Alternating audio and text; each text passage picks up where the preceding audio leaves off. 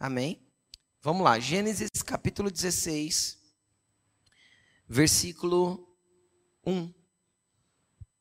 Todos acharam? Gênesis 16, versículo 1.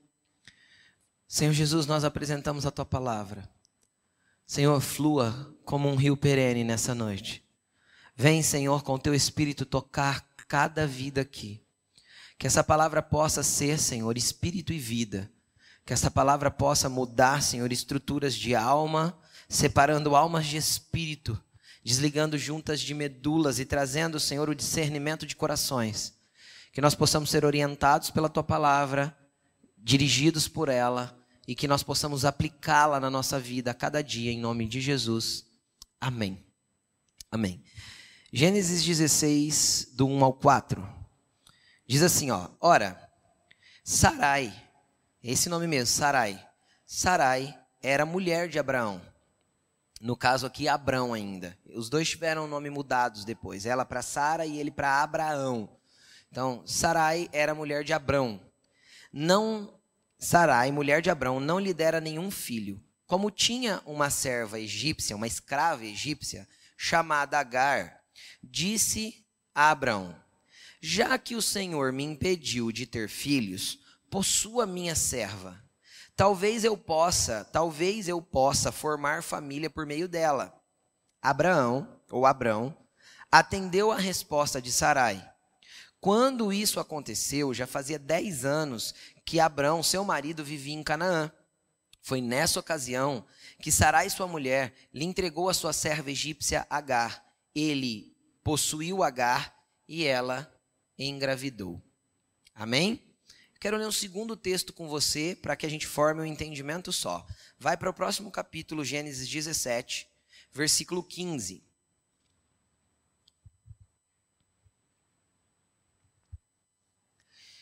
Diz assim: Disse Deus a Abraão, aqui já Abraão: De agora em diante sua mulher já não será chamada Sara, é Sarai, seu nome será Sara.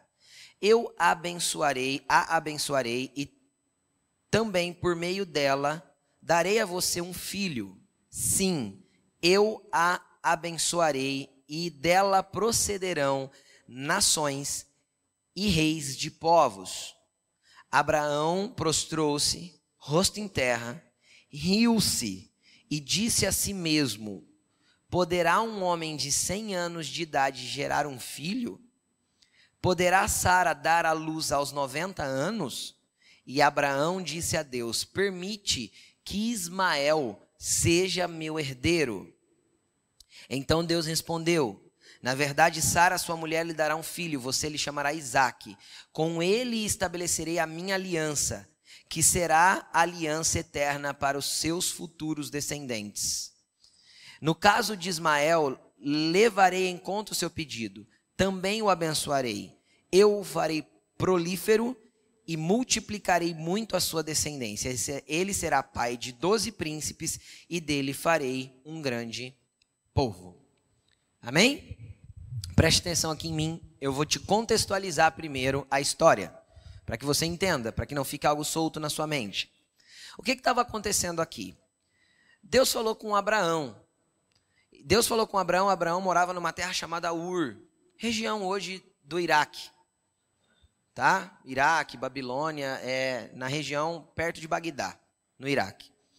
E Deus falou com ele e ele se moveu para uma terra chamada Canaã, que hoje é a região de Israel, Cisjordânia, Palestina, toda aquela região ali. E ele se moveu para lá com uma ordem de Deus, com uma palavra de Deus. E aí, quando ele chega nessa terra, Deus fala para ele: Abraão, eu vou te abençoar muito. E você vai ter filhos, e a sua descendência será como as estrelas do céu, incontáveis. E a partir de você, Abraão, e eu, obviamente, dos seus descendentes, vão ser abençoados todas as famílias da terra. Cara, você consegue entender a imensidão da promessa que Abraão recebeu? Imagina Deus chegar em você e falar assim: Ô, Rodrigo, é o seguinte, eu vou te abençoar tanto que todas as famílias da terra serão abençoadas pela tua descendência. É algo muito grande, enorme, magnífico. E Abraão viveu com essa promessa e ele Deus deu uma promessa que ele teria filho e que esse filho é, teria descendentes e esses descendentes abençoariam a terra toda. Só que Abraão tinha uma esposa que não gerava filhos. Sara, não, ela não, não engravidava. Entenderam? E aí, dez anos já que ele estava em Canaã, ou seja, dez anos ou mais depois da promessa, por que mais? Porque ele recebeu a promessa antes de ir para Canaã. Entende? Quando Deus falou para ele se mover, Deus já prometeu. Entenderam? Então, tipo, 15 anos, ou 12 anos, ou 13 anos antes, porque ele parou um pouquinho na terra de Arã, antes de ir para Canaã. Então, 13, ou 14, ou 15, ou 17 anos antes, ele tinha recebido uma promessa incrível, e até aqui, nada tinha acontecido. Nada tinha acontecido. Então, a primeira coisa que você precisa aprender, olha para a pessoa que está do teu lado e fala assim para ela: o tempo de Deus não é o teu tempo. O mover de Deus não é do jeito que você imagina. Ponto. A forma como Deus se move não é pelas nossas expectativas. Entendeu? A forma como Deus faz as coisas na nossa vida não tem a ver com as expectativas que criamos. Muito menos pela nossa necessidade. Quando a gente tem necessidades de expectativas que nós criamos e não foi atendido ainda, a gente começa a ficar ansioso. A gente muda até a oração. O cara que está com 30 e não casou, ele está orando para casar, ele já não ora mais, ele já grita, ele já pula de joelho, ele corre, fala: Deus, se apresse meu auxílio, faz alguma coisa. Cara, Deus não se move por isso. Deus se move o dia que ele entender que uma pessoa que está perto de você que te chamou a atenção, que houve uma conexão, vai linkar o propósito seu com o propósito dela para que algo aconteça. É assim que Deus se move. E aí o que, que acontece? Acontece que dez anos depois que ele já estava na terra que Deus mandou ir, é mais ou menos assim. Por que o texto se, se preocupa em dizer assim, ó, já fazia dez anos que Abraão estava em Canaã? Está fora do contexto, não está? Está falando de, de Agar, a, a escrava de Sara, e está falando de Abraão e Sara. Aí de repente vem um versículo no meio falando assim: fazia dez anos que Abraão estava em Canaã. Tá, para que, que eu quero saber isso? Eu quero saber que faz 10 anos que ele tinha obedecido Deus e 10 anos não tinha acontecido nada. Entendeu? Há 10 anos ele tinha obedecido uma ordem difícil. Sai do meio dos seus parentes, vai para uma terra que eu vou te mostrar. Deus nem falou que terra que era. Deus não falou para ele, vai para Canaã. Deus falou, sai daí. Vai andando aí que eu vou te mostrar a terra. E foi assim que Abraão fez. Cara, isso é difícil. Aqui nós estamos num, num cruzamento, ok? Imagina Deus falar assim para você, ó, pega a estrada e vai. Para onde, Deus? Calma, eu vou te mostrar, só vai. É fácil? Não, ainda mais com família, com esposa, um sobrinho que foi com ele, com bens, naquele tempo arrastando tudo atrás. Imagina. Entendeu? Então ele obedeceu, cara. Ele, ele, teve um, ele teve uma direção e ele obedeceu a direção. Aí a consequência da obediência era uma promessa.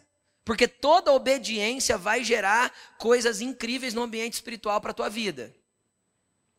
E eu vou repetir isso. Toda atitude de obediência vai gerar na tua vida experiências espirituais incríveis. Entendeu? Toda ação de obediência vai gerar para a tua vida experiências espirituais incríveis. Quando você obedecer a voz de Deus e se mover conforme Ele está dizendo. E aí o que, que aconteceu? Aconteceu que ele obedeceu. E a Bíblia é clara em retratar: olha, fazia 10 anos que ele tinha obedecido. E dez anos nada tinha acontecido para que a promessa se cumprisse. Estão comigo? Que, que tinha acontecido nesses dez anos? Pastor, um monte de bênção. Como eu disse, toda obediência vai gerar para você grandes bênçãos espirituais. O que, que tinha acontecido com Abraão? Abraão tinha ficado rico, muito rico, a Bíblia diz, e o homem era muito rico. Tinha, ele tinha 318 homens que eram funcionários, era filho de funcionários deles que nasceram na casa dele, na, no clã dele. 318 homens nascidos na casa de Abraão, que trabalhavam para ele. Imagina, imagina.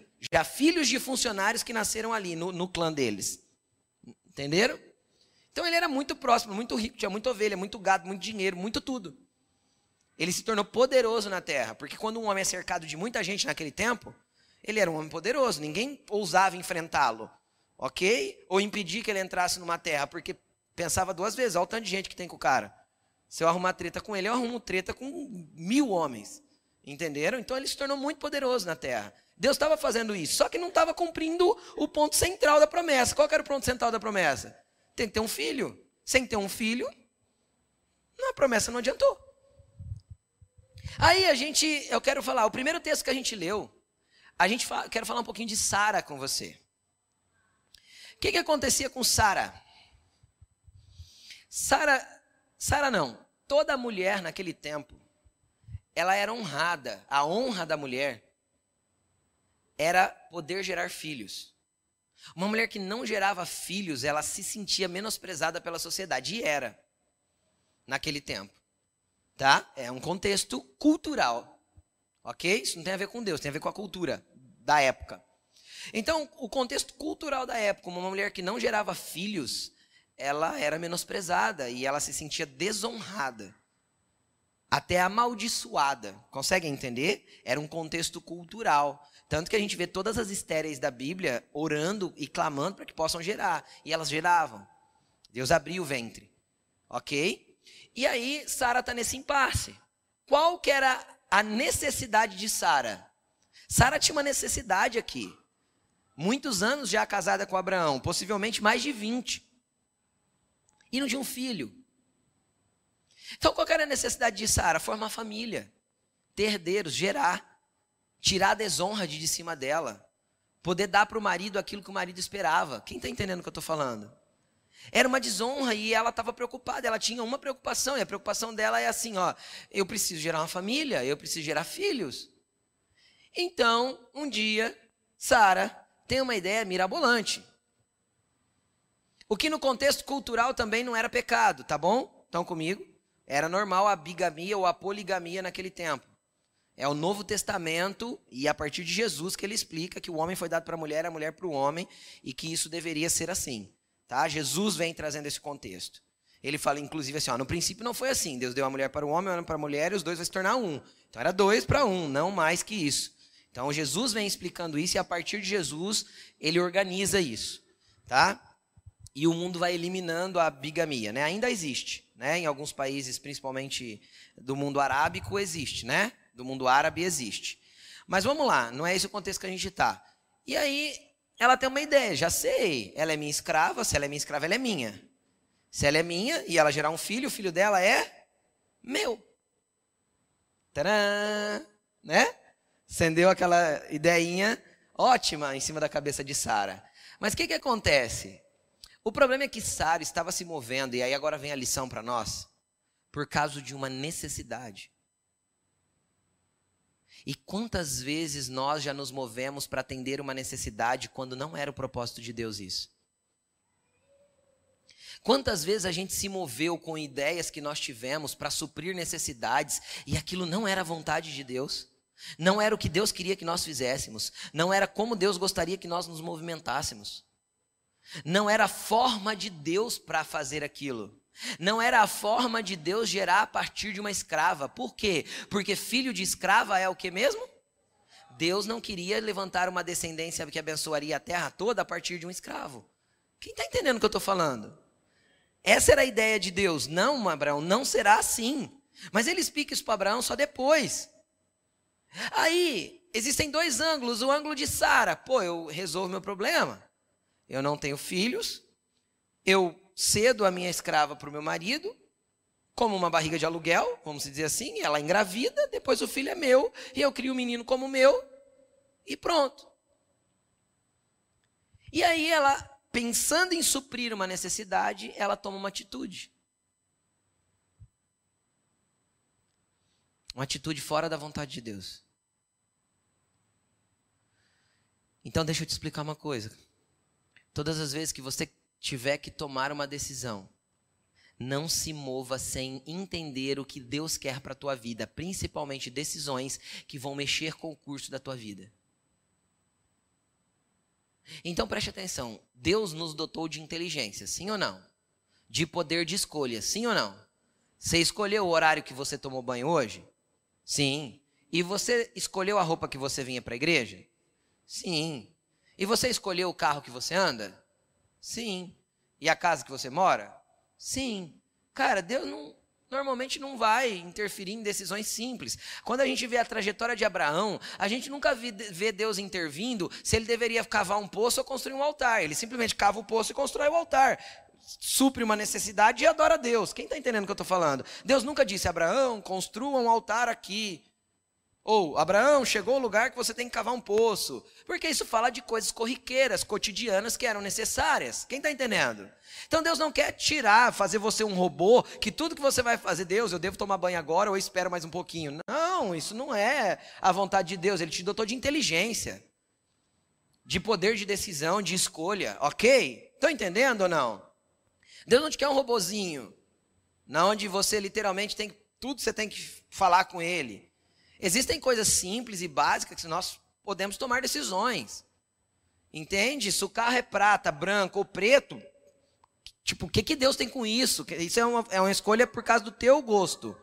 Entenderam? É igual quando perguntaram para mim lá embaixo por que eu pintei a igreja de preto. Eu falei, é porque não pintei de amarelo? Porque é só uma cor? Oxe. Mas por quê? Porque eu gosto, eu achei que ficou legal. Tudo, tudo bem? É só cor. Né? Ah, igreja preta é a igreja das trevas. O teu carro é preto, você anda em trevas, então. Oh. E se o teu sapato é preto, você caminha nas trevas, né? E se o terno for preto, meu amigo, aí tá vestido de trevas. Ah, ah pelo amor de Deus, gente. Né?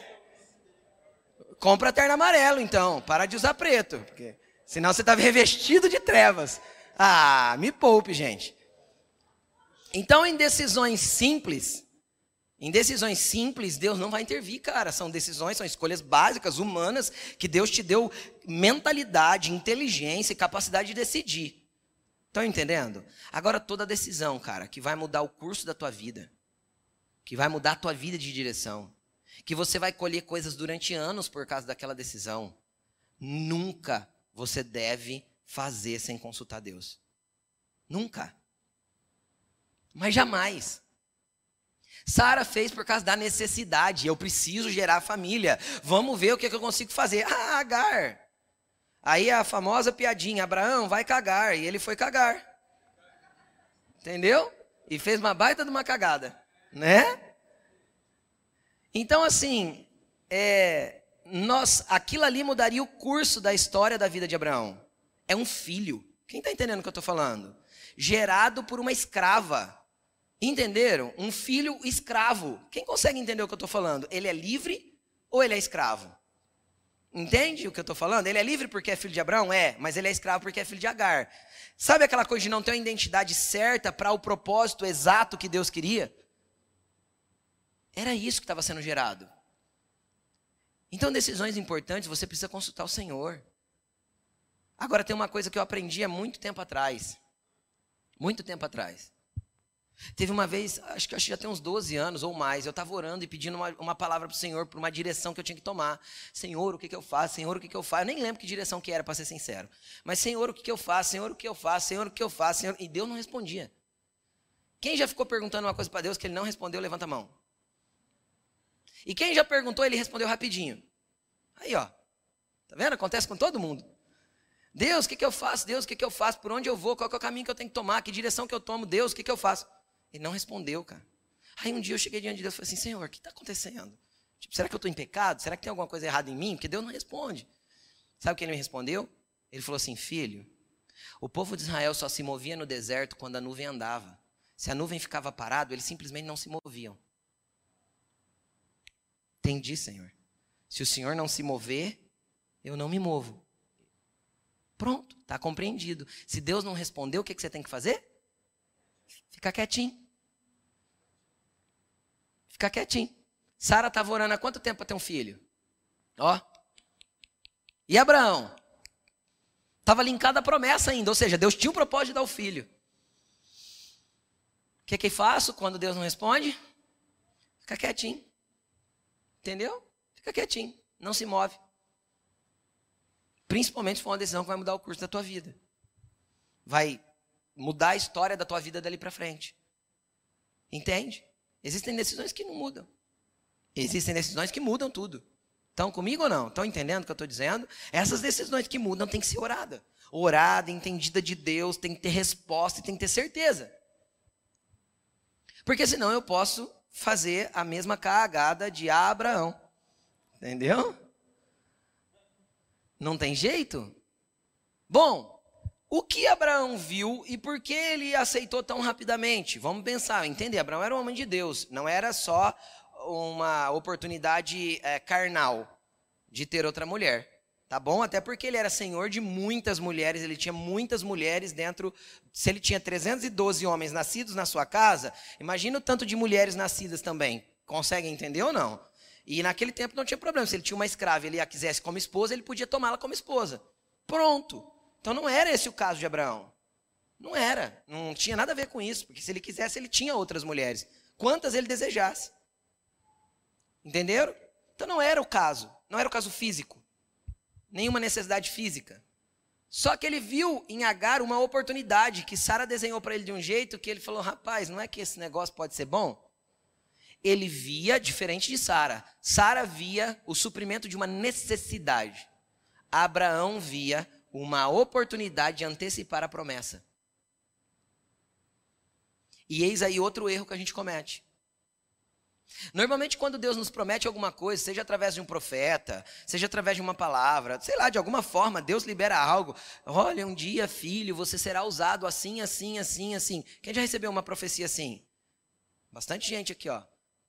Cara, quando Deus promete alguma coisa assim pra gente, normalmente ele mostra o lugar que nós vamos chegar, ou conta para nós o lugar que nós chegaremos, se caminharmos em obediência, mas ele não mostra o caminho. Ele não desenha o caminho. Ele aponta o lugar, mas não mostra o caminho. Por quê? Porque o caminho é a preparação para eu estar pronto para receber a promessa. Entenderam? Por que, que existiu o deserto entre o Egito e Canaã? Lembra da, de Moisés, quando ele tirou o povo tudo do Egito? Por que, que tinha o deserto entre o Egito e Canaã? Não, pastor, porque a geografia, é claro. Mas estou é, falando espiritualmente, tinha um motivo. Ok? Por que, que Deus permitiu o deserto entre o Egito e Canaã? Porque o deserto deixaria eles prontos para perderem a mentalidade de escravos e chegarem numa terra que eles seriam senhores, com mentalidade de senhores e não de escravos mais. Estão entendendo ou não? Imagina você, a sua. Você tem aí, vamos pôr aqui, ó, uma média geral, 40 anos, ou 45 anos, ou 35 anos aqui, uma média geral. Tá, legal. Imagina você, 400 anos para trás, todos os seus ancestrais foram escravos no Egito. A tua mentalidade é de quê? De escravo. A tua cultura é de escravo. Teu posicionamento é de escravo, porque você nasceu, cresceu e aprendeu a ser o quê? Escravo. Demora para isso virar aqui. Estou entendendo ou não? Demora para isso virar aqui. Então, qual era o processo do deserto? O processo do deserto era transformar escravos em reis, em donos. Estão entendendo ou não? A mentalidade tem que ser outra. Completamente diferente. Senão não vai funcionar. Senão vai dar errado lá. O, o deserto era para isso. O problema é que eles demoraram 40 anos para entender. Precisou morrer aquela geração de escravos para vir uma geração de filhos que eram livres. Então, nasceram e cresceram com mentalidade de senhores e não mais de escravos. Entendeu? Porque os velhos não conseguiram mudar a mentalidade. Estão comigo? Estão entendendo? Então, entre a promessa e o cumprimento dela existe o caminho. O caminho é a preparação para você estar tá pronto para a promessa. Agora, o nível de obediência vai determinar a tua velocidade. Essa é mais uma para você anotar. O nível de obediência a Deus vai determinar a tua velocidade no processo. Quanto mais obediente você for aos comandos de Deus e mais sujeito a esses comandos de Deus, mais rápido será o, o processo até o cumprimento da promessa. Quanto mais desobediente e negligente com os comandos de Deus e com as direções de Deus, mais lento e mais demorado vai ser o processo de você chegar até a promessa. Entre a promessa de Abraão e o nascimento de Isaac, passaram-se quase 30 anos. Pode ser que não demoraria. Pode ser que antes de Agar, é, Pode ser que um ano depois que, que Sara ofereceu Agar, já viria Isaac. Pode ser. Eu não estou dizendo que é. Mas pode ser que por causa de Ismael, filho de Agar, o processo atrasou mais ainda. Tanto que Isaac nasceu, filho de Abraão com Sara, quando Ismael, filho de Abraão com Agar, já tinha 16 para 17 anos. Entenderam? Pode ser que isso se atrasou em 16 anos, ou se atrasou em 15, ou em 13, ou em 12, mas atrasou. Porque todas as vezes que a gente tenta antecipar a promessa. Então, veja bem, Sara foi por uma necessidade. Abraão foi tentar acelerar aquilo que Deus tinha prometido. As duas coisas estão erradas. Eu não preciso acelerar Deus. Deus é que precisa me acelerar. Entende ou não? Ou me brecar. Porque quando eu tento andar mais rápido que Deus quer que eu ande, Ele vai me parar. Eu não sei se você já ouviu o pastor Luciano Subirá contando, ele contou quando ministrou aqui em Rio Preto para pastores, e eu vi um vídeo dele recentemente, que ele conta essa história. Tem na internet lá, quando ele ministrou na conferência do Disuscope esse ano. Ele conta que Deus precisou parar ele com um acidente de trânsito, de carro. E aí Deus falou para ele, é porque você estava tentando viver algo que não era tempo de você viver. Passou 25 anos e o ano retrasado ele teve uma direção do Senhor. O ano que vem, 2019, você começará a viver o que há 25 anos atrás você estava tentando viver. 20 anos atrás, uma coisa assim. Porque a gente tenta acelerar o processo, porque tem promessa. Ah, tem promessa, vamos lá, vamos para frente. Não é assim. Entenderam? Deus tem algo que Ele direcionou você, cara, aguarde, só, só permaneça obediente. A velocidade do alcance da promessa é determinada pelo nível de obediência que você tem à voz e aos comandos de Deus para a tua vida a obediência à palavra, a obediência àquilo que te direciona, e assim sucessivamente. Para que você toque a promessa no devido tempo, no tempo que ele quer. Eu vou te dar mais um exemplo bíblico. A Bíblia diz, a, a Bíblia diz que Deus falou para Abraão, que era o pai aí da galera toda, então Abraão gerou Isaac, Isaac gerou Jacó, Jacó gerou 12 filhos, os 12 geraram um monte de gente, e um monte de gente virou milhões de pessoas. Eles chegaram no Egito em 75 pessoas, com Jacó, eles saíram do Egito 400 anos mais tarde em mais de 2 milhões de pessoas, porque eram 500 mil homens, fora mulheres e crianças. Então, mais de 2 milhões de pessoas fácil. Entenderam? Então, é tudo descendente de Abraão. É a promessa de Abraão sendo cumprida. Agora, veja bem. Quando Deus é, fala para Moisés, ou de alguma forma a Bíblia não conta isso, sinaliza a Moisés que ele seria o libertador do povo, o povo estava tudo escravizado. Moisés era um judeu que tinha sido levado para o palácio e tinha sido criado pela filha do faraó. Então ele era da, cor, da corte, da realeza. Entenderam? E aí, de alguma forma, não sei se Deus falou com ele ou se algum profeta judeu falou com ele, mas de alguma forma ele soube que ele seria o libertador. E aí Deus tinha falado com Abraão, patriarca deles, o seguinte: olha, tua descendência, Deus avisou isso para Abraão a tua descendência ficará escrava em terra alheia, não falou que terra, por 400 anos. Legal. Ficou. Entendeu? Porque Deus tinha que fazer isso, ele explica também, não vou entrar nesse mérito. Está escrito na, em Gênesis o porquê ele tinha que esperar esses 400 anos. Só que deixa eu te explicar uma coisa. A Bíblia é clara e fala isso não só uma vez, mas várias vezes. Presta bastante atenção que você vai entender o enredo para entender o que Deus quer falar contigo.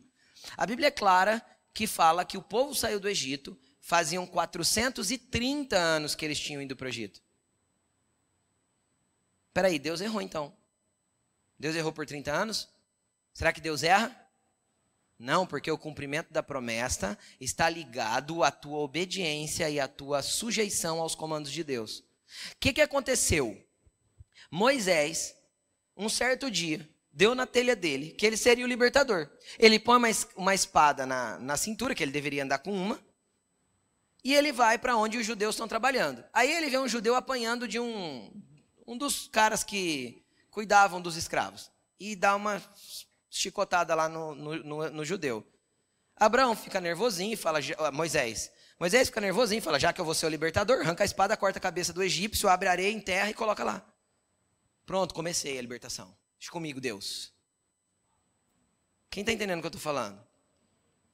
Aí a Bíblia diz que por causa da morte do egípcio, Faraó se propôs a matar Moisés. E Moisés foge.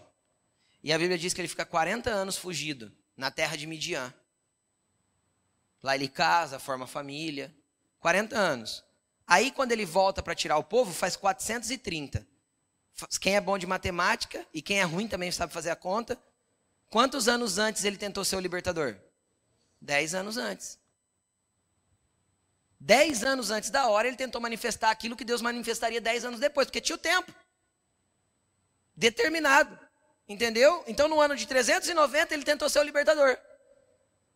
Oh, Deus, mas em 400 anos, 390, está tão perto, né? Mas o tempo de Deus é exato, ele não é como o nosso. Ah, se der, eu chego. Ah, vou atrasar uns minutinhos. Ah, brasileiro é assim. Sim ou não? Deus não tem atrasinho e nem emendinha. Não tarda e nem falha. É isso mesmo. Tem ditado que diz que Deus tarda, mas não falha. Deus não tarda. Deus só está esperando você obedecer. Se está tardando para você, é porque às vezes nós está tardando para nós, é porque a gente não está obedecendo, não está ouvindo, não está entendendo, está querendo fazer. Está querendo se mover. Ai, Deus falou para mim que eu vou ser empresário. Vamos abrir empresa. Você sabe se é agora? Qual o negócio? Que ramo ele te quer? Porque se, se você entrar no tempo dele, no lugar que ele te mandou entrar, cara, tua empresa vai bombar. Aí você tenta três empresas, três dá errado, você vai para Deus e fala assim: é Deus, o senhor falou para mim aquele profeta lá não era de Deus, não, misericórdia. O profeta era do Satanás, acabou com a minha vida. Entendeu? A culpa ainda é do profeta. O profeta disse que você seria empresário, mas ele falou quando? Ele explicou em qual ramo? O que você faria? Cara, então calma. Isso muda o curso da tua vida, sim ou não? Então ora de novo, entende de Deus. Deus, tá bom, o senhor disse que eu vou ser empresário, nunca pensei isso de mim. Mas como o senhor quer que eu me mova? Qual que é o ramo que o senhor quer que eu atue? Que lugar o senhor quer que eu esteja? Qual cidade que eu abro meu negócio? Oh, são perguntas, muitas perguntas, não são? Agora, você acha que Deus não se importa com isso? Porque Ele te daria a promessa que você é empresário, então. Se o lugar e a, modalidade do negócio não importa. Se Ele mandou Abraão sair de Ur para poder ir para Canaã, para poder abençoar ele, o lugar importa. Está entendendo ou não? O lugar importa. Se Deus tirou o povo do Egito para poder fazer eles uma nação, eles podiam ou não podiam guerrear contra o Egito, vencer o Egito na força do braço de Deus e ficar com a terra do Egito mesmo, que já era bem mais organizada? Podia ou não podia? Então o lugar importa. A forma importa, o tempo importa. Claro que importa. Deus é um Deus de, de, de medidas exatas. Como foi falado semana passada. E medidas exatas é lugar exato, hora exata, jeito exato, ramo exato, tudo exato é óbvio, é assim. Ai, meu pastor, eu acho que Deus não fica se ligando para essas coisas, não. Peraí, se você é filho dele, Deus não liga para você? Ou decisão, as decisões dos seus filhos não são importantes para você? Se você é um pai ruim, ele é um pai bom. A mãe ainda, a mãe pode se esquecer do filho que ainda mama, a Bíblia diz. Mas Deus não se esquecerá de ti, porque o teu nome está escrito na palma das mãos, das mãos dele. É a Bíblia que diz que Deus não vai se esquecer de você. Mesmo que uma mãe possa se esquecer do filho que ainda mama, o que é impossível, eu não me esquecerei de ti, diz o Senhor. Agora, a tua vida é importante para Ele, simplesmente porque Ele te ama, simplesmente porque Ele te quer, simplesmente porque você é querido dele, querida dele. Simplesmente porque as suas decisões que mudam o curso da sua vida podem te levar para um propósito que está encaixado com aquilo que Deus quer fazer na sua vida, como pode te distanciar demais daquilo que Deus quer fazer da sua vida. Entendeu? Então Deus se importa com isso sim. Como eu disse, Deus não se importa com decisões básicas que Ele te dotou de inteligência, de poder de escolha e tudo mais.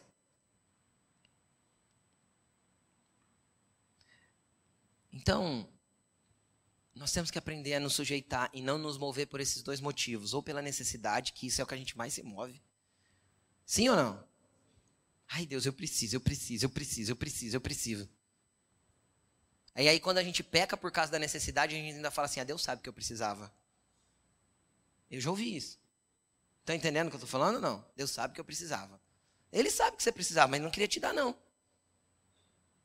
Para que ele testasse a sua obediência e ele pudesse te abençoar dentro dos padrões dele. Agora, sabe o que é interessante? A Bíblia diz assim: ó, os pensamentos de Deus são mais altos que os nossos, e a vontade de Deus é melhor que a nossa.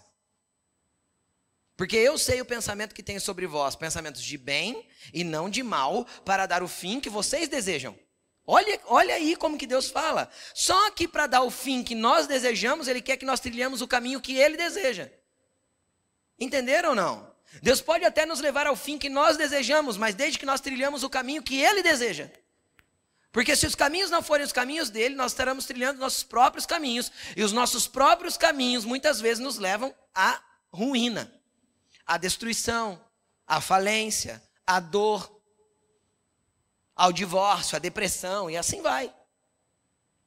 Porque nós somos, e isso é uma frase que está em todo meio coaching, todo meio de psicologia, você é fruto das suas escolhas. Sim, é isso mesmo. O homem planta, o homem colhe. Já é um princípio de Deus. Então você é fruto das suas escolhas, é óbvio. Agora eu posso escolher, mediante eu mesmo, a Agar. Hum, a promessa cumpre aí. Como eu posso escolher segundo a vontade de Deus? Quando eu paro, oro, e se eu não tenho resposta, eu insisto em buscá-la até, que eu, até que eu tenha o um entendimento. Ou até que ele fique em silêncio e eu entenda. Deus não quer que eu me mova. Pronto. Entenderam? Amém? Aí o que, que é interessante? Uns anos depois, Deus visita Abraão novamente e vai falar com ele. E aí ele chega em Abraão e fala assim: Abraão, Abraão, agora você tem o nome de Abraão, pai de multidões. É isso que significa Abraão. Uau! Cadê meus herdeiros? E aí Deus fala para Abraão: Abraão, ano que vem Sara vai engravidar e você vai ter um filho, o nome dele será Isaac. Deus dá tudo e explica com detalhes. Deus foi detalhista com Abraão. Abraão ri internamente, ria em si mesmo, está escrito, que não dava para rir na cara de Deus, né? E aí ele fala assim: Senhor, permita que Ismael seja meu herdeiro. Ele estava falando para Deus: Deus, eu já fiz uma gambiarra. Abençoa a gambiarra, que eu fiz, Deus. Eu já fiz o meu plano, o meu projeto. Eu já fiz do meu jeito. Abençoa aí o que eu estou fazendo. Eu já fiz do meu modo, Deus. Só abençoa o meu modo, Deus. Não mexe com o meu modo, não, porque se o senhor mexer com o que eu estou fazendo, vou ter que começar tudo de novo.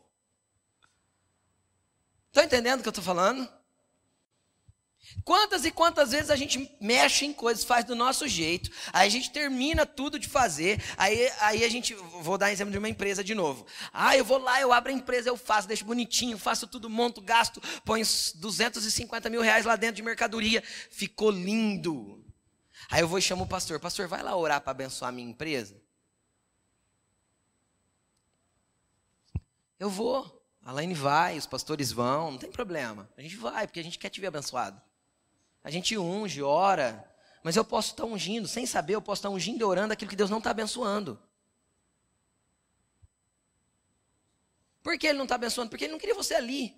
Simples assim. É tipo assim, Deus, bate um carimbo naquilo que eu fiz.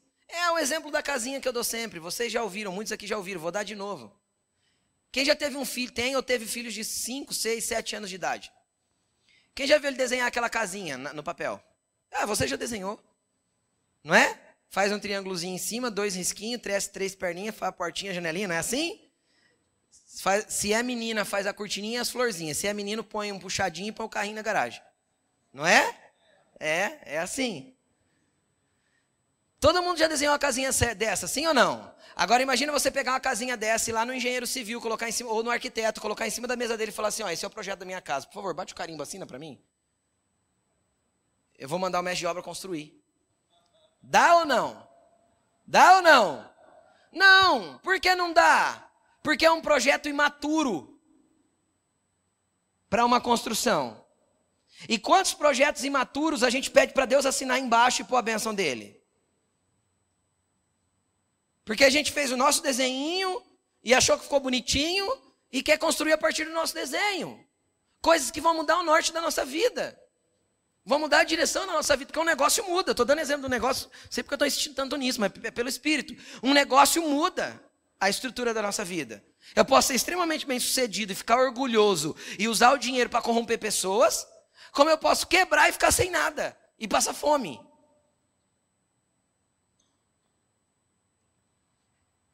Então, se está no centro da vontade de Deus, o orgulho não vai tomar meu coração. Se está no centro da vontade de Deus, eu não vou quebrar. Entenderam? Mas eu preciso antes perguntar: é isso que eu devo fazer, Senhor? É isso que o Senhor quer que eu faça? É assim que o Senhor quer que eu me mova? É dessa forma que o Senhor quer que eu proceda? Ou eu estou atendendo só uma necessidade minha? De ser o dono do meu próprio negócio? Como Sara, ah, quem sabe eu não posso constituir família com ela. Não, não pode, Sara. Não é isso que Deus tem para você. Aí, Abraão, voltando lá na história, Abraão pega da risada e fala: Senhor, ó, tá Ismael aí. Ah, senhor, ele é tão bonitinho. Menino tão bom, tão educado, criei ele tão direitinho. Pode abençoar ele mesmo. Entendeu? Deus fala: Não, Abraão, não é isso não. Não é por esse caminho que eu vou. Você foi por esse, eu não vou por esse. Um ano mais tarde, Sara engravida, tem o bebê, nasce Isaac. Quando Isaac é desmamado, eu não sei quantos anos, porque a Bíblia não diz, ele, Abraão faz uma festa para celebrar que ele foi desmamado. E naquela festa de desmame do menino, Ismael, o irmão mais velho, filho da escrava, começa a zombar de Isaac, zoar, caçoar. Sara fica possessa, porque toda mãe fica possessa que alguém zoa do seu filho. Sim ou não? Né? Abre as asas rapidinho e vai para cima, não é? Não é assim? E Sara fica brava, é, olha aí, fala para Abraão, olha aí o que essa, o que essa, o filho da escrava está fazendo. Mas peraí, é filho da, agora é filho da escrava. Agora que ela tem um filho, chama filho da escrava. Até ontem era filho dela com Abraão que ela tinha tomado para ela. Agora é o filho da escrava. Então, ou seja, tá vendo como muda o contexto porque a necessidade foi suprida de outro jeito? Porque quando Deus cumpriu um propósito, aquilo que está fora do propósito já não é mais o que era? Quem está entendendo o que eu estou falando? Já mudou todo o contexto? Aí Sara fala assim para Abraão: manda embora essa escrava e o filho dela. Aí a Bíblia diz: e o coração de Abraão pesou por causa do seu filho. É lógico. Um filho que não deveria ter tido. Um negócio que não deveria ter começado. Quem está entendendo o que eu estou falando? Um, um, tanta coisa que não deveria ter dado pontapé, nem mudado de curso, porque se eu ouvisse Deus não tinha feito. Agora Deus está falando assim, ó, rompe. Rompe porque eu não te quero aí. Rompe porque agora você entendeu o que eu quero de você e o que você está fazendo está errado. Agora muda. Larga tudo agora. Aí dói para largar. Aí dói porque às vezes a empresa está legal. Às vezes a cidade que você mora está confortável, mas não é lá que Deus te queria. Entenderam o que eu estou falando? Às vezes o AP está bacana, mas não é na cidade que Deus queria que você tivesse um AP. E aí Deus vem e mexe tudo. E aí dói, pesa o coração. Meu Deus, misericórdia, tanto tempo para conseguir isso. 16 anos, menino já, e agora, meu Deus? Sabe o que Deus fala para Abraão? Dessa vez Sara está certa. Pode mandar o menino embora. Eu vou abençoar ele. Pode ficar tranquilo, eu estou cuidando dele. E Deus cuidou mesmo. A Bíblia diz que de Ismael surgiu uma nação do jeito que Deus prometeu. Inclusive tem um nome na Bíblia, de, com 12 príncipes, 12 líderes, que gerou um povo gigantesco. Está escrito na Bíblia o nome dos filhos de Ismael, pra você ter uma ideia. Na Bíblia está escrito. Agora, deixa eu te explicar uma coisa. Não é porque Deus está abençoando algo que é o que Ele gostaria que você fizesse. Hã? É. Pode ser que Deus esteja abençoando algo por misericórdia. É o caso de Ismael. Deus abençoou por misericórdia. Era, um, era, um, era algo que o menino não tinha culpa. Quem está entendendo o que eu estou falando? O menino não tinha nada a ver com isso. Agar era uma escrava, ela só teve que obedecer. Ela não tinha nada a ver com isso. Quem está entendendo o que eu estou falando? Então não é porque Deus tem uma coisa que Deus está abençoando, ah, Deus está abençoando, ah, Deus está lá. Cara, a bênção de Deus pode estar em lugares e pessoas que Deus não está com elas. Aí você fala, vai pastor, isso parece que não faz sentido, é heresia, hein? Deixa eu te dar um versículo bíblico. Melhor, deixa eu te dar uma fala de Jesus. Em meu nome expulsaram demônios, falarão novas línguas, curarão os enfermos. Opa, Deus está atuando. Deus está expulsando demônio. Deus está curando enfermo. Entretanto, eu vos direi abertamente: apartai-vos de mim, eu não vos conheço, vocês praticam iniquidade. Isso é a prova de que Deus pode estar atuando num lugar, mas Deus não está lá. Isso é prova que Deus pode estar fazendo na vida de uma pessoa, está abençoando por misericórdia. Às vezes tem um homem turrão, cabeçudo. Todo homem é um pouco. E alguns são muito. Mas você não é teimoso? Seja sincero, homem. Teimoso, turrão, cabeçudo. Tua esposa fala, você não dá ouvido. Não é? É ou não é? Faz do teu jeito, dá errado depois. Eu vou dar um exemplo. Pode ter um homem turrão, cabeçudo, que está fazendo as coisas do jeito dele. A esposa está ouvindo Deus. Os filhos estão entendendo que está errado. Deus vai deixar aquela família padecer necessidade por causa de um homem burro que não ouve Deus e nem a esposa. Entendeu? Deus, por misericórdia, vai suprir algumas necessidades, vai trazer algumas bênçãos, vai abençoar, porque tem filhos ali, tem família. Cara, Deus é pai. Estão entendendo? Se Deus, Jesus disse assim: ó, se vocês que são ruins sabem dar coisas boas aos vossos filhos, quanto mais o vosso Pai Celestial. Então ele vai fazer por amor, ele vai fazer por misericórdia, ele vai estar cuidando. E aí, porque ele deu uma cuidadinha, porque chegou um milagrinho chamado cesta básica, você fala: ó, oh, Deus está com a gente, ó, ele suprindo a nossa necessidade aqui, a cesta básica chegou. Não, Deus queria te dar a capacidade de produzir riqueza, não uma cesta básica na tua porta. Estão comigo ou não? E não tem problema depender de uma agora. Se a situação está assim, é só olhar para o Senhor e falar: Senhor, alinha a minha vida com a tua vontade. Me endireita com o teu propósito, eu, minha casa e minha família. Renda-se e deixa Deus fazer. E depender e ter necessidade não é, não é nenhum mal, nenhum. São momentos e estações da vida. Porém, essas estações podem ser por erros, por desobediências, por fazer coisas conforme eu pensei que era. E, cara, eu vou colher isso. Não tem jeito.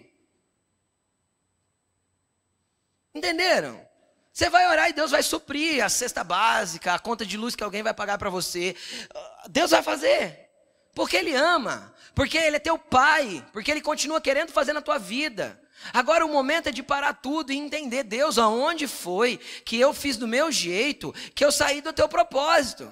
Para as coisas estar tá tão difícil assim, porque a culpa não é de Deus. A culpa era de Deus por Abraão estar tá com esse problema familiar? Ter que mandar um filho embora de casa? Será que ele podia olhar a Deus, por que o senhor deixou Agar gerar? Deus ia responder assim: porque você se deitou com ela, cabeçudo. Ah. Entenderam o que eu estou falando? Se o espermatozoide entrar e tiver um óvulo lá, o que, que vai acontecer? Isso chama biologia. Deus já programou isso para acontecer. Sim ou não? Sim. Oxi. Se Abraão não tivesse lá se deitar com ela, não tinha engravidado. Está entendendo ou não? A culpa não é de Deus, não, cara. Abraão estava com baita de um problema em casa e o problema não era de Deus, a culpa não era de Deus. E põe problema nisso. Mandar um filho embora de casa. Sem herança. Deus falou: não quero que ele herde com Isaac. Dá presentes para ele, mas herança ele não vai ter. Porque você não me obedeceu e você fez do teu jeito. Então, eu sei que às vezes é uma palavra que para você que está aqui a primeira vez, ou a segunda, ou a terceira, você está pensando assim, cara, mas como que eu vou viver isso? Estou muito longe de entender Deus nesse nível. Amém, a gente entende, a gente quer te ajudar nesse processo. Pode ser que você precise de muitos conselheiros nesse caminho. Pode ser que você precise de ombros amigos para te orientar, para ajudar você a entender. Pode ser que no momento você passe pelo aperto, pela dificuldade, você tenha necessidades. Eu já, eu já mandei, de verdade estou falando isso, eu já mandei um homem trabalhar. Porque chegou em mim, ah, porque eu oro, porque Deus não abre uma porta, porque Deus. Não, não, não. Eu falei, você não é um carro? Vai fazer Uber, cara. Traz pão para tua casa, pelo amor de Deus, seja homem. Ué, também não é, entendeu o que eu estou falando? Amém, se a porta não se abriu ainda, eu, minha família tem necessidade. Entende? Vai à luta. Trabalha. Ok, mas vai chegar um momento que quando eu me alinhar com a vontade de Deus, uma porta vai se abrir. Entenderam? Às vezes é aquela que eu desejava, ou às vezes é aquela que é o caminho para o lugar que eu desejo. E às vezes eu olho para a porta e falo, ai, é isso aí que abriu? Oh Deus. E às vezes é o lugar que Deus vai te deixar pronto para acessar outra porta que Ele queria abrir para você. Entenderam ou não? Aí a gente fica fazendo fusquinha para Deus. Ai Deus, essa porta aí, esse lugar aí. Ah, não queria trabalhar ali. Tá, então fica precisando de cesta básica então. Entenderam? Tem coisas que a gente tem que entender, os processos de Deus. Tem, tem porta que Deus está abrindo e a gente está negando. E tem porta que Deus está fechando e a gente está socando. Pastor, é muito difícil isso. Meu Deus, e agora? Eu sei, é o maior desafio de todo homem, de todo ser humano. É entender as movimentações de Deus. Esse é um desafio sempre nosso. É por isso que Jesus orava tanto. A Bíblia diz que muitas vezes ele passava o dia fazendo a obra, curando pessoas, pregando, ensinando. Aí chegava a hora que escurecia, ele subia para o monte, passava a noite orando, cara, 12 horas de oração. Descia no outro dia cedo e vá trabalhar na obra de novo. Por que Jesus orava tanto, cara? Porque Jesus estava como homem. Ele tinha a mesma capacidade de errar do jeito que nós erramos. Estão entendendo ou não? Ele tinha a mesma probabilidade de erro que nós temos. Agora deixa eu te explicar uma coisa para aliviar um pouquinho o seu coração. Deus também conta com os nossos erros. Entendeu? Sabe aquele lugar que você imaginou que nunca mais. Quem já viveu isso, ó? Eu pensei que nunca mais ia errar nisso e errei de novo. E ficou, e ficou querendo se socar. Você sentiu raiva de você mesmo. Que muita gente já viveu isso. Cara, Deus já contava que você iria errar de novo. Só você pensava que você não era capaz. Deus já sabia que você era capaz de errar outra vez. Entendeu? Então ele também conta com as nossas meninices, com as nossas imaturidades, com o nosso temperamento difícil. Ele sabe quem criou. E te conhece por dentro e por fora. Entendeu? Então, existem, presta atenção no que eu vou falar, existem muitos ambientes de graça e misericórdia para essas estações. Na onde Deus vai poder te tratar, te ensinar e te levar para o lugar que Ele quer. Ou pelo menos te apontar o lugar que Ele quer. Quanto menos, quanto mais nós orarmos, mais nós buscarmos entender o que Deus quer. Por que Jesus orou tanto? Porque Jesus tinha que ser assertivo. Jesus tinha três anos e meio para cumprir um propósito que mudaria o mundo. Entenderam ou não? Jesus saiu para o ministério com 30 anos. Antes disso, ninguém sabia que ele era filho de Deus.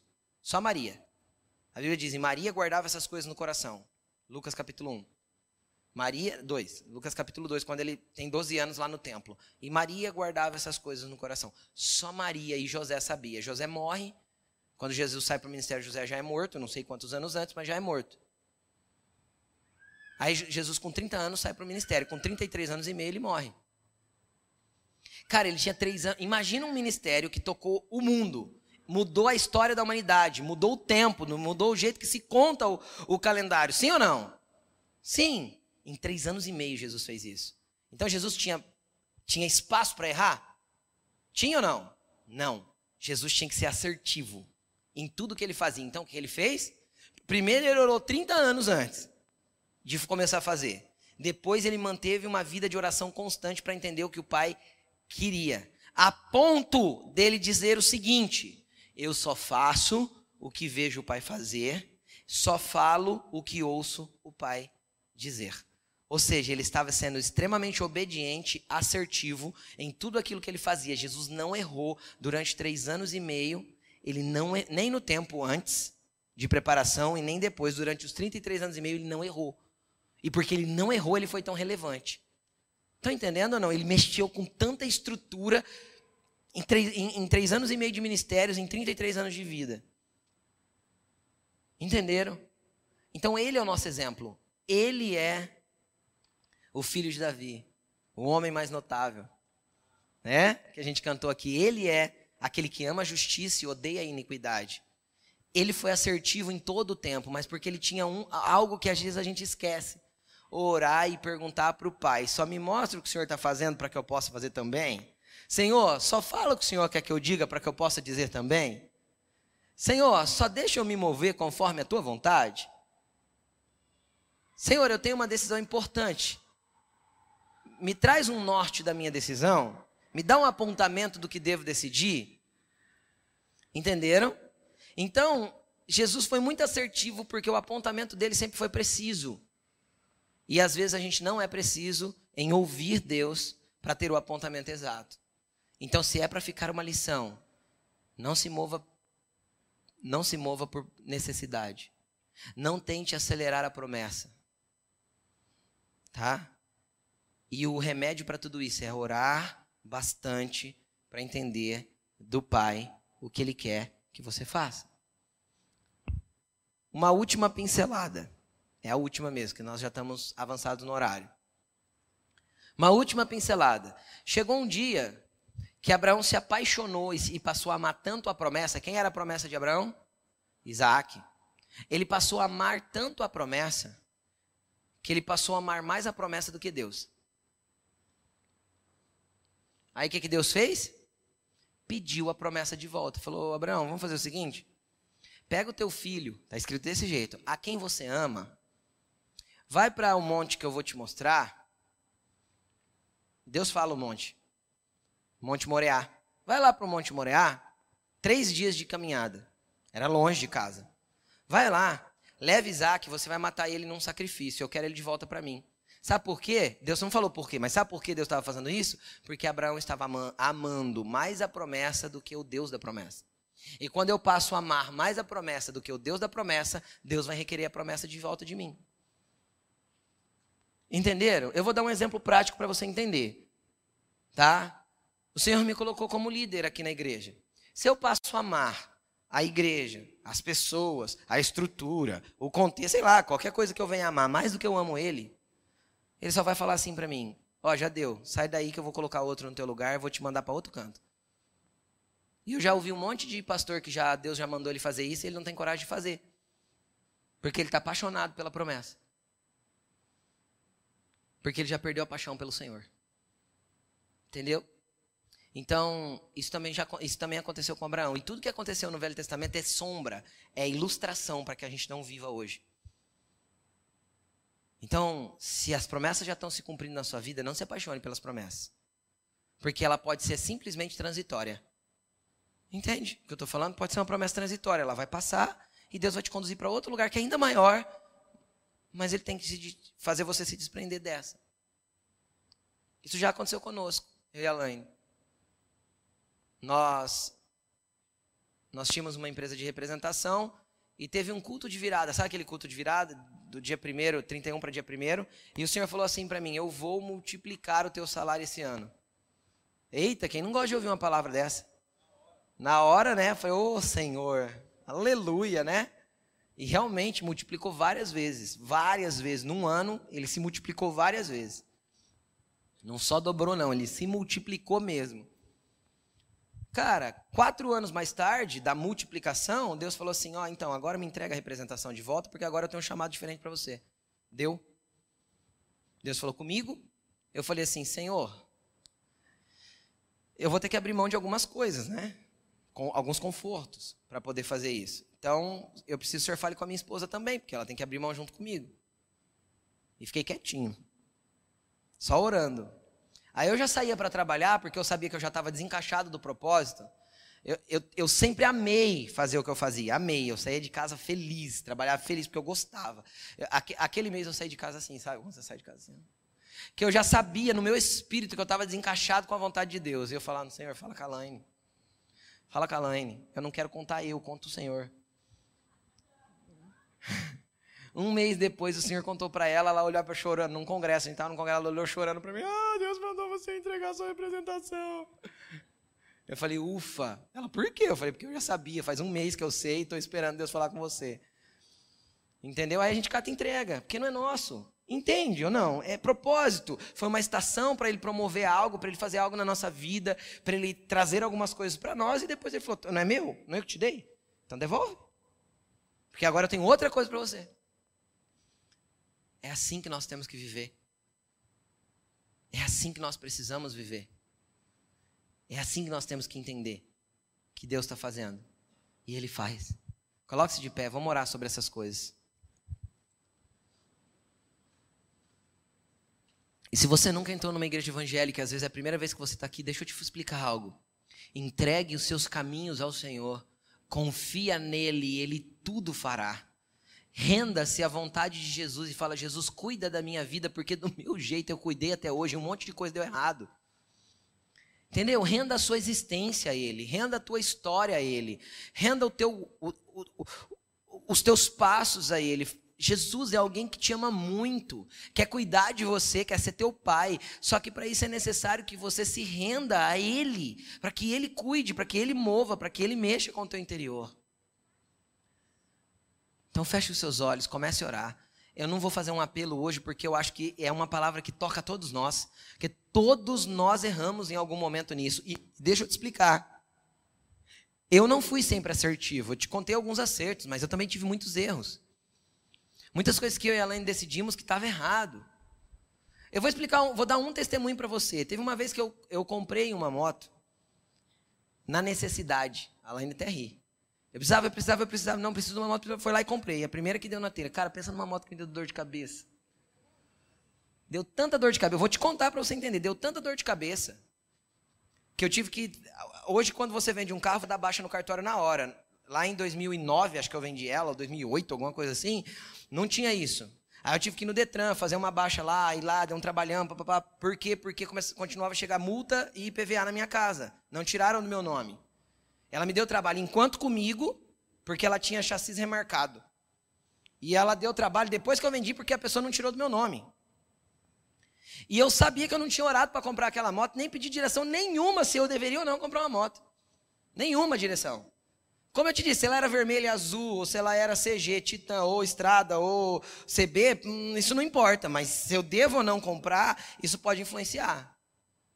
Demandar um dinheiro num bem e eu não orei. Aí, agora em dezembro, a gente foi fazer uma compra aqui para a igreja de papel de parede. É verdade isso, estou contando para você entender. Lá na van. Aí, a gente já tinha passado o nosso cartão de crédito, umas 200 coisas aqui para a igreja, parcelado no nosso cartão. Então, tinha acabado meu crédito do cartão.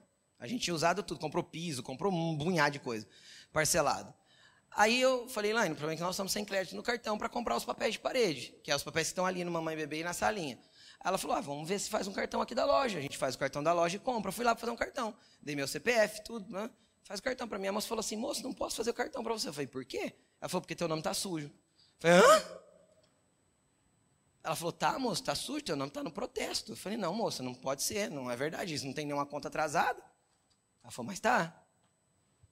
Aí eu fui atrás para descobrir o que, que era é um IPVA de 2011 da moto. O governo me protestou. O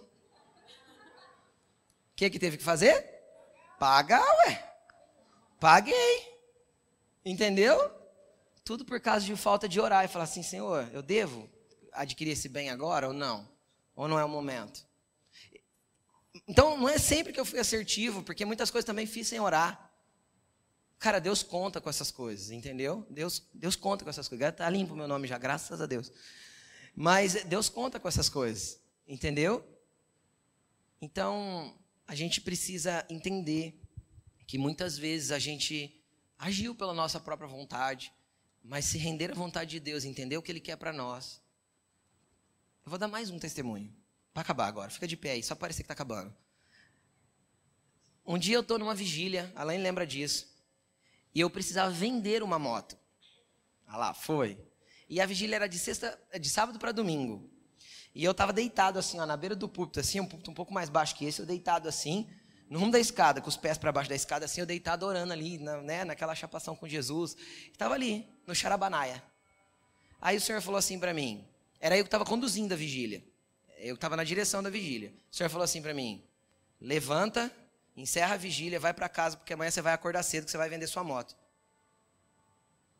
Aí eu falei, amém, mas eu não anunciei a moto, não fiz nada, pensei comigo, né? Vou vender como? A moto não está anunciada. O senhor falou assim para mim, você vai descer lá na pedra com ela. Quem lembra da pedra debaixo do viaduto Jordão Reis? Não sei nem se existe ainda. É, não sei se existe ou não existe. Eu sei que tá, tinha na época. Aí eu levantei, encerrei a vigília. A hora que eu montei no carro, acho que a Laine comentou, se eu não me engano, a Laine comentou assim comigo, mas por que você acabou a vigília tão cedo? Eu falei, Laine, porque o senhor falou isso, isso, isso para mim. Ela fez assim, amém, né? Tipo, tá. No outro dia cedo eu levantei, catei a moto, fui lá, coloquei na pedra. Não tô brincando, cara. Encostei a moto lá, não deu 10 minutos, chegou um cara, deu uma volta em volta da moto assim, falou assim, quanto você quer? Tanto? Tanto. Você tira tanto, né? Coisa legal de comércio, de negócio. Eu falei, tiro. A moto é minha. Ele andou na moto, cara. Vamos lá em casa, eu vou buscar o dinheiro. Aí depois nós vamos na tua casa, eu te deixo e vem embora com a moto. Eu falei, tá bom, vamos. Verdade isso. Tipo, 9 horas da manhã eu estava em casa com a moto vendida. Então, quando a gente ouve, Deus se importa com isso. Você consegue entender? Que Deus se importa com isso? Teve um dia que eu estava duro, falei, Jesus, queria tanto comer uma pizza. Não deu dois minutos, meu pai me ligou. Ô, oh, vamos sair. Eu falei, pai, estou sem grana. Ele falou assim, não, vamos lá que eu pago. O que, que você quer fazer, pai? Vamos comer uma pizza. Eu falei, ah, então vamos, né? Então, se Deus se importa com uma pizza, cara, se Deus se importa com vender uma moto, o que, que você acha que, que tanto você acha que Ele te ama? Entendeu? Que tanto você acha que Ele te quer? Que tanto você acha que Ele quer cuidar da tua vida? Por que você acha que ele não se importa com essa doença que está aí no teu corpo? Por que você acha que ele não se importa com a dor que você está sentindo? Por que você acha que ele não se importa com a tua depressão? Por que você acha que ele não quer te tirar disso? Só olha para você mesmo e fala: Deus, me ajuda a acertar, me ajuda a te entender. Onde foi que eu peguei os caminhos diferentes dos seus? Qual foi o lugar que eu tomei decisões que mexeu com a minha vida, que não tinha nada a ver com o Senhor, que eu não parei para te ouvir, e isso causou consequências. Agora, Senhor, me ajuda a mandar Ismael embora. Se Ismael precisa ir embora, Senhor, me deixa mandar Ismael embora e me ajuda a mandar, me dê coragem. Qual foi a última vez que a necessidade falou mais alto que tudo e você não se, e você se moveu do teu jeito, porque você não esperou um pouquinho para ouvir Deus? Fecha os seus olhos e vai falando com Ele. Fala, Deus, eu já fiz tanta burrada. Seja sincero com Deus. Deus, eu quero ser mais assertivo daqui para frente, para que através da obediência eu viva o melhor que o Senhor tem para mim. Deus, eu quero ser mais assertivo, eu quero ouvir mais a tua voz para que eu consiga me mover na exatidão daquilo que o Senhor tem para mim. Eu sei que o Senhor me ama e Ele ama. Eu sei que o Senhor se preocupa comigo a ponto de contar os fios da minha, de cabelo da minha cabeça. É assim que Ele nos ama. E nem um fio cai sem que Ele permita, e nem um passarinho morre sem que Ele permita. Jesus disse isso. Agora, se ele liga para passarinho, o que, ele não faria por você? Sabe o que, que ele faria por você? Morreria na cruz para mostrar que ele tem poder para te amar, te perdoar, te libertar, te redimir, te curar e fazer tudo por você. Vai falando com o Senhor, vai falando com o Senhor. Esquece quem está perto de você. Fala, Deus, me ensina a te ouvir mais, te entender melhor caminhar mais com você. Vai orando, vai orando. Vento de poder sopra em meu